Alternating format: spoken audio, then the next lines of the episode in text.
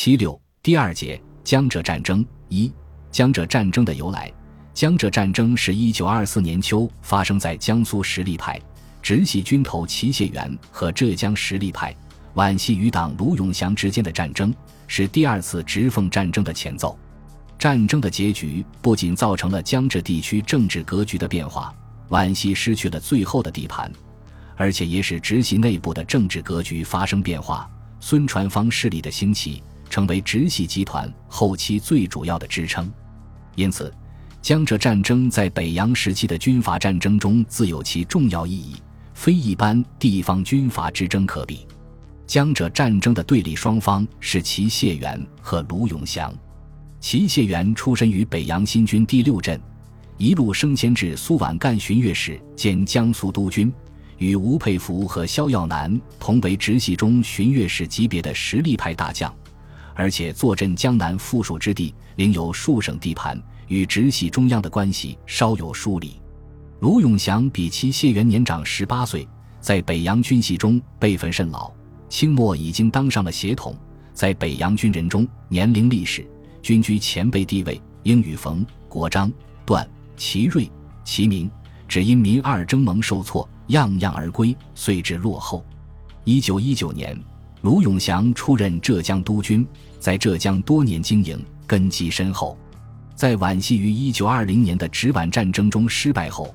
卢永祥成为皖系仅存的保有地盘和军队的实力派大将。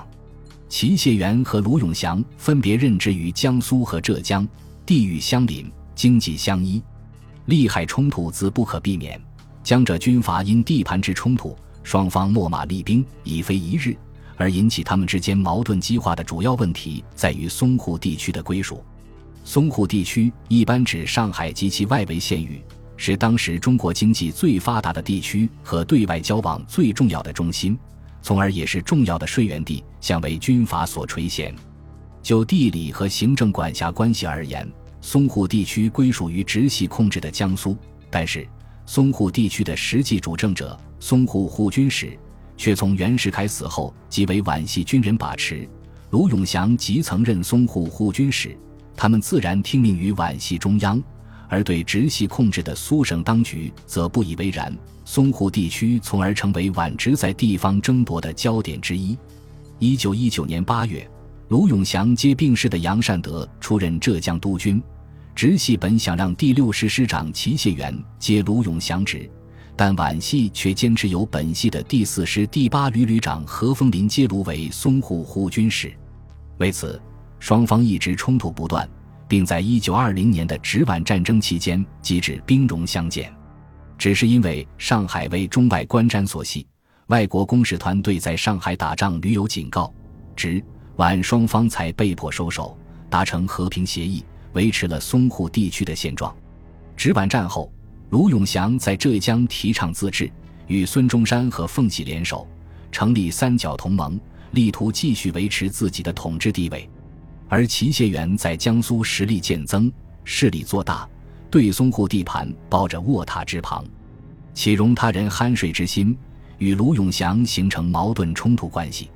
反之，三角同盟形成后，上海在卢永祥的印笔下成为反直活动的重要基地，各方势力都在此活动，更招致直系的不满。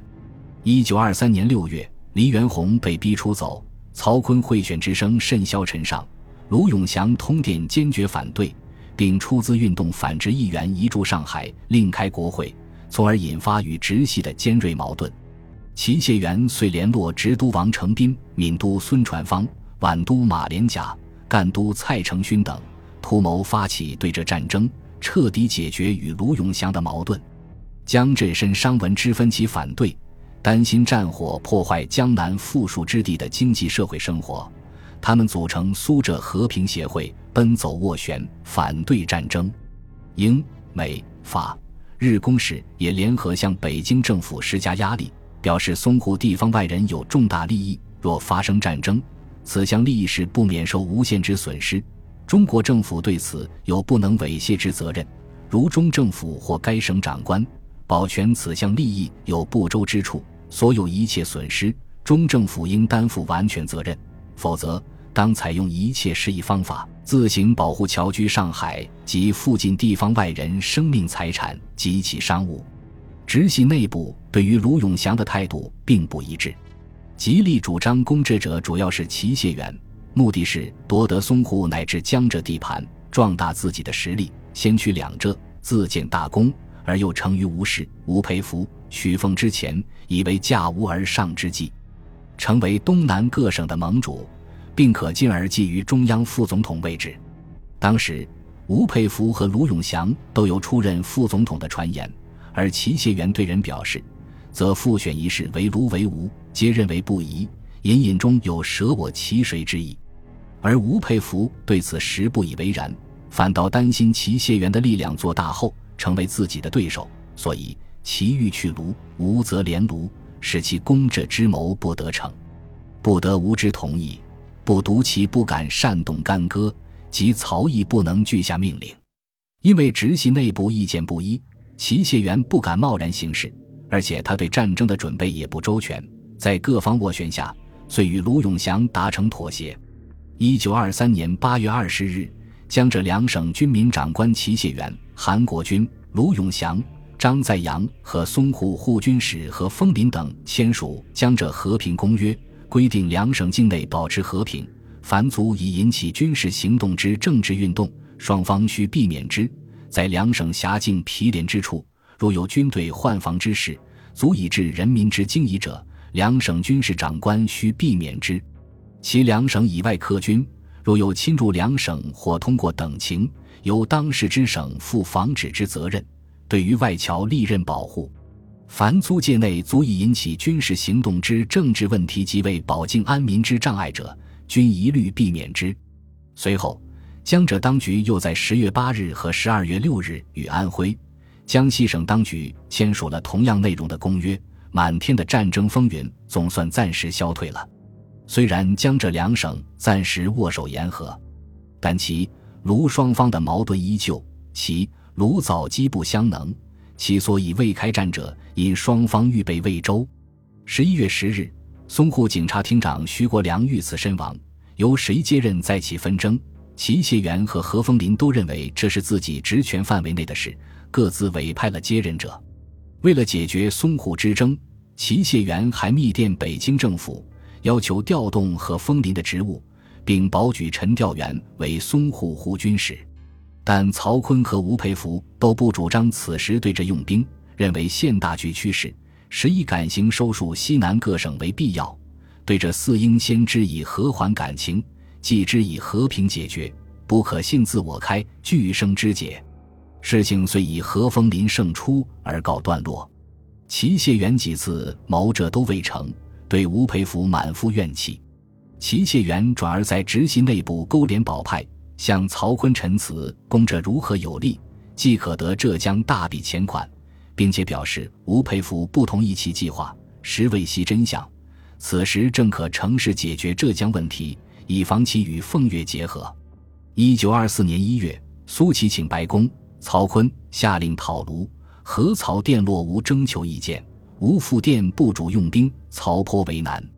三月，洛坚直江者不能开信。其力主中央下令讨浙，无不能决，允回京请示。在祁谢元的大力游说之下，保派极力向曹锟陈情，还向吴佩孚疏通，以攻者成功后浙都及省长保荐洛派人物作为吴佩孚支持攻浙的交换条件。考虑到和曹锟、祁谢元及直系内部的关系，吴佩孚的态度已有松动，又因为自己和皖的主张未得皖系回应而失望。遂对公这事不再反对，取听之任之之态。直系内部的对这一方针渐趋一致，江浙之间的战云密布。江浙战争发生在江浙两省之间，其导火线却源于并不与江浙两省直接相关的孙传芳入闽和福建局势的变化。一九二三年四月，孙传芳出任福建军务都理，但闽省军队派系混杂，互不相主。直系的闽北护军使周荫人据延平，皖系的兴泉勇护军使王永全据泉州，第十混成旅旅长臧志平据厦门，李厚基旧部王献臣据汀州，还有其他各支部队分据省内各地。皖系军队残余还有不小的力量。王永泉以福建军务帮办的身份握有闽省实权。孙传芳虽为闽都，然其坐困省城福州一隅，发展空间有限，急谋另外的出路。他先是处心积虑，不能妄干，但赣督蔡成勋对之存有警惕，且为同系，难以下手。孙传芳继而注意到浙江，一则其为皖系控制，便于在直系内部动员力量，一致对外。二则浙江为富庶之地，对孙传芳也有不小的吸引力。为此，他致电曹锟，提出这省反抗中央已非一日，竟更构械增兵，结合奉粤，待时而动，情急昭然，使此不图为患资大，并主动请缨，公率所部自闽北进讨，以四省之兵力共同破卢，则其内讧力起，不出旬日。这是自可勘定。使长江流域喝成一气。曹锟令吴佩孚着河叛附，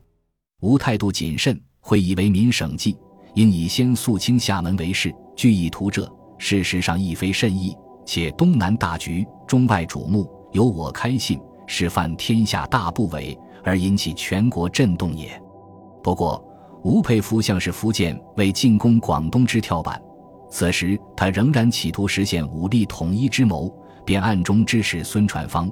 周荫人合力驱逐王永泉，统一福建，使福建成为直系稳固的南进基地。本集播放完毕，感谢您的收听，喜欢请订阅加关注，主页有更多精彩内容。